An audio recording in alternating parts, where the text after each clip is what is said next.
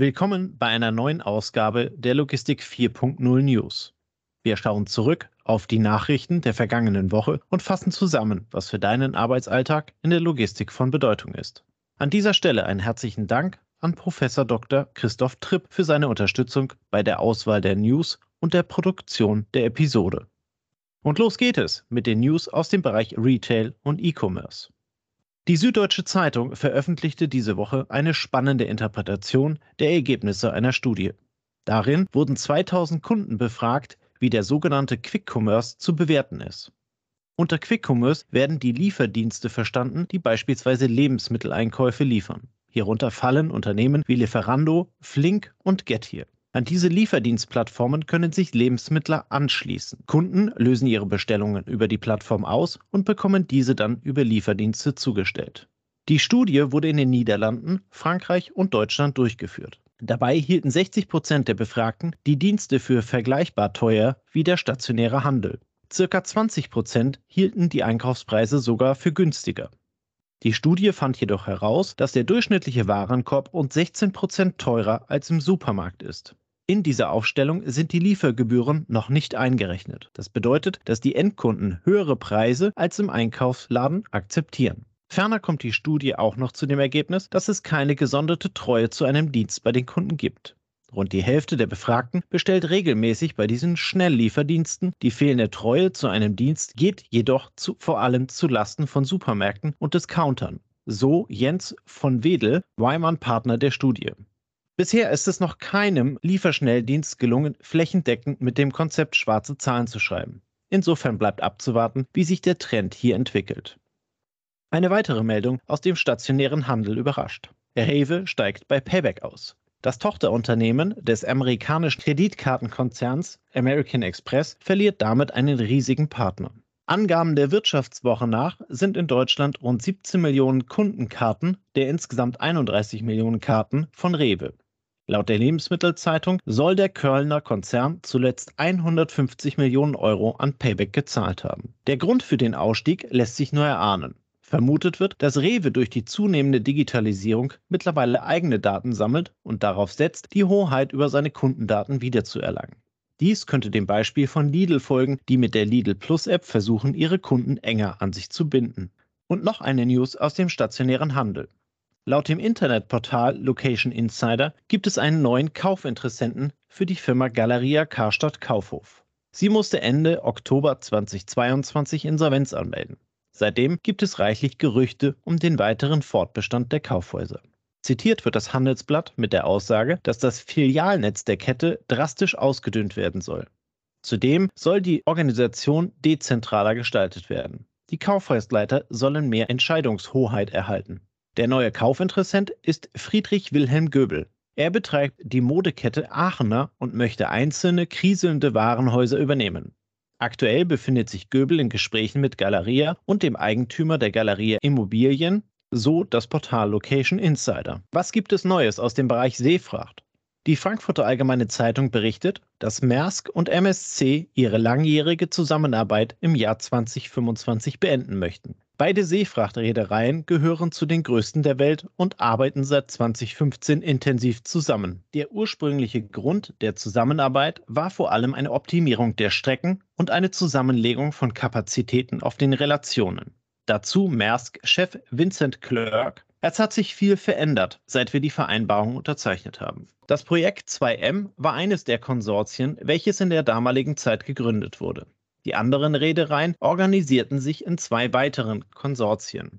Die damalige Idee hinter der Gründung des Konsortiums war aus der Zeit heraus geboren, in der sich die Reeder intensive Preiskämpfe lieferten. Durch die Optimierung der Routen, die Zusammenlegung von Relationen und dem gemeinsamen Auftritt gegenüber Häfen konnten die Organisationen entsprechend druckvoll auftreten.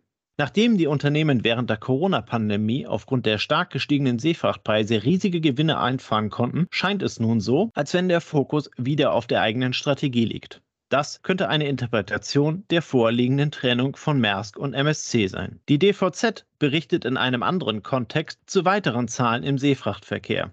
Unter dem Titel Seepiraterie geht weiter zurück zeigt die DVZ auf, dass die Zahlen von bewaffneten Raubüberfällen auf Schiffe weiter zurückgehen. Im Jahr 2022 wurden hier nur noch 115 Fälle registriert. Im Vergleich zum Vorjahr 2021, wo es noch 132 waren. Das sind rund 13 Prozent weniger bei gleichzeitig gestiegenem Volumen. Oliver Wieg, ICC Germany Generalsekretär dazu, nicht nur für Seeleute und die Schifffahrtsindustrie sind dies erfreuliche Entwicklungen. Auch für den internationalen Handel an und für sich, der derzeit durch verschiedene Krisen unter Druck steht, ist dies eine sehr positive Botschaft.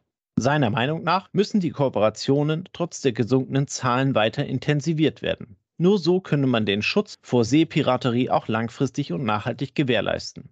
Betroffen waren im Jahr 2022 vor allem Massengutfrachter. Sie machten rund die Hälfte der Fälle aus. Überfälle auf Containerschiffe gab es lediglich elf. Dabei konzentrieren sich die Vorfälle vor allen Dingen auf den südostasiatischen Raum sowie die Gewässer um den Golf von Guinea.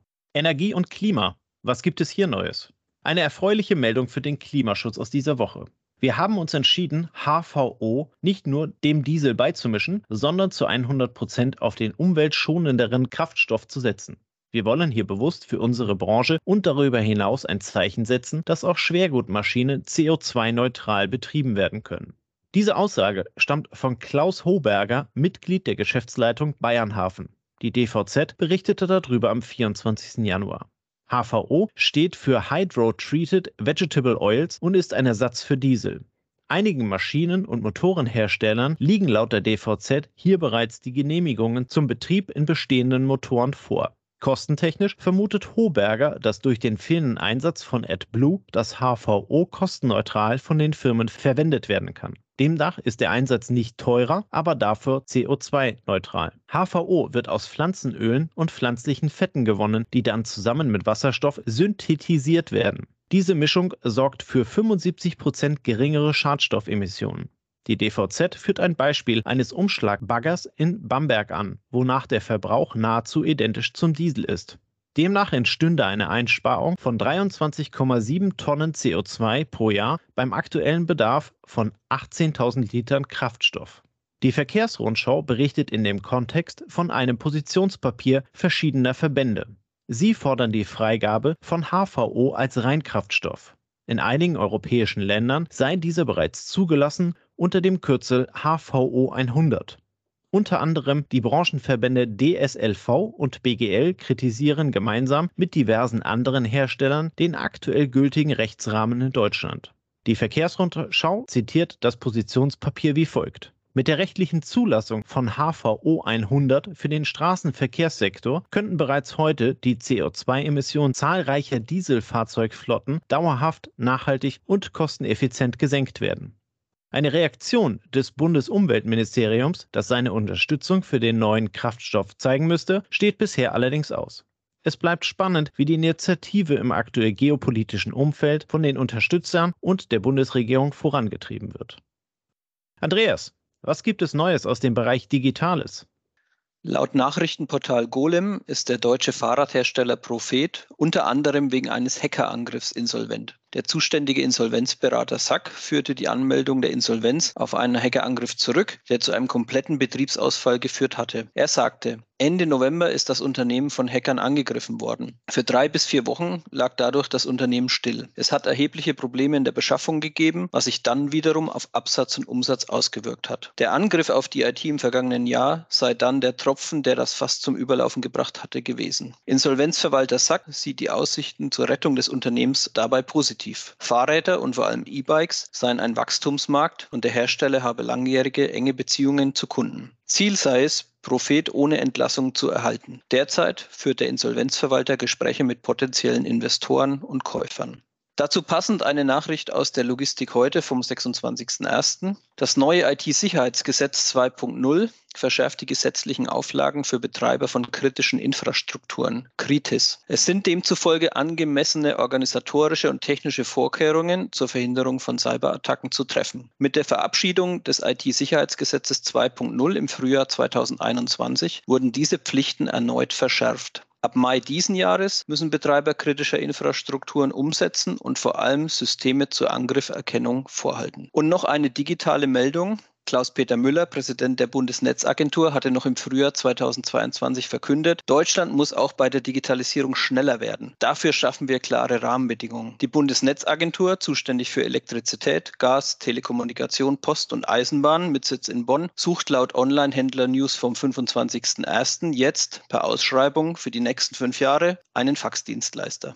Zum Schluss testen wir noch etwas Neues, die Meinung der Woche. Wir nehmen uns dabei eine Nachricht und geben euch hierzu unsere Meinung als Logistiker, als Podcaster, als Kollege, als Wirtschaftsinteressierte. Diese Meinung ist persönlich, nicht mit anderen abgestimmt. Die erste Meinung gibt es heute zur Nachricht der Verkehrsrundschau vom 24.01., dass Verdi ein Verbot von Subunternehmern im CAP-Bereich fordert. Die vom Onlinehandel gepushte Paketbranche sucht dringend nach Zustellern und löst dies auch durch Subunternehmer. Die Arbeitsbedingungen hätten mittlerweile ein unerträgliches Maß angenommen, sagte die Verdi-Vizevorsitzende Andrea Koschisch und fährt fort. Nötig sei also ein Gesetz, das den Einsatz von Fremdpersonal beim Transport und bei der Zustellung unterbinde und somit Lohn- und Sozialdumping verhindere. Dabei wird auf die Fleischwirtschaft verwiesen, die Ähnliches unter Corona eingeführt hatte. Unter anderem über LinkedIn positionieren sich angegriffene Subunternehmer, unterstützt zum Beispiel vom BIG-Verband. Zur Forderung von Verdi wird auf die Einhaltung gesetzlicher Regelungen durch KMUs der Transportbranche verwiesen und vor einer Generalisierung gewarnt. Was in der Diskussion aus unserer Sicht relativ kurz kommt, sind das Wirken der wirtschaftlichen Kräfte und die praktischen Netzwerkeffekte der Transportbranche. Eigenständige Unternehmer nutzen aus der Erfahrung Chancen besser als Großkonzerne und sind flexibler in der kurzfristigen Anpassung. Leerfahrten werden vor allem vermieden, wenn unternehmerisches Handeln belohnt wird. Das heißt, der Fahrer, Transportunternehmer einen Anreiz hat, nach Ausfahrt einer Tour eine Rückladung aufzunehmen. Er handelt so sowohl wirtschaftlich als auch ökologisch sinnvoll. Als zweiter Punkt würde mit dem Verbot von Subunternehmern weiterhin die gemischte Struktur der CAP-Branche aus Großkonzernen und KMUs bereinigt und nur Konzerne hätten noch eine Chance, aktiv zu sein. Mit Blick auf Wettbewerbsrecht wäre das eine deutliche Einschränkung und eine Verfestigung eines Oligopols. Dass die angesprochenen Missstände rechtlich steuerbar sind und sich nicht nur über Verbote regulieren lassen, zeigen zum Beispiel Arbeitsrecht, MILOG, Gestaltung der Lenk- und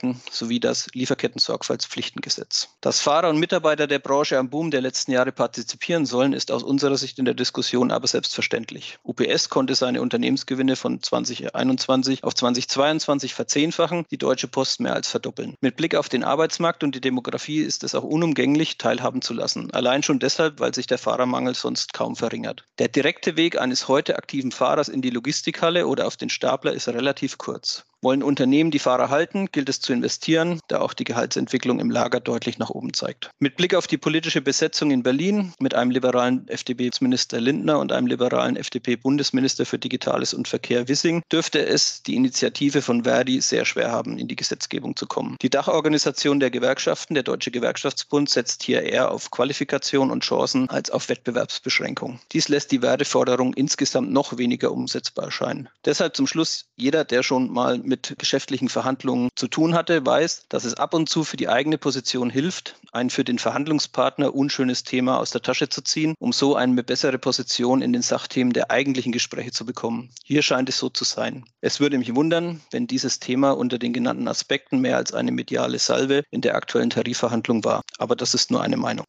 So viel für heute. Vielen Dank für eure Aufmerksamkeit. Wir wünschen euch einen guten Start in die neue Woche und freuen uns aufs Wiederhören zu den Logistik-News in der nächsten Woche Sonntag. Unsere heutige Folge wird unterstützt von Zipment Express. Mit Zipment kannst du eilige Sendungen heute noch zustellen, auch auf langen Strecken. Einfach auf zipment.com slash podcast gehen und direkt online buchen. In 60 bis 120 Minuten ist deine Sendung dann abgeholt und geht direkt zum Ziel. Wenn du also einen Notfalltransport hast, einfach unter zipment.com slash podcast buchen. Zipment wird buchstabiert Zeppelin, Ida, Paula, Martin, Emil, Nordpol, Dora. Den Link findest du natürlich auch in den Show Notes.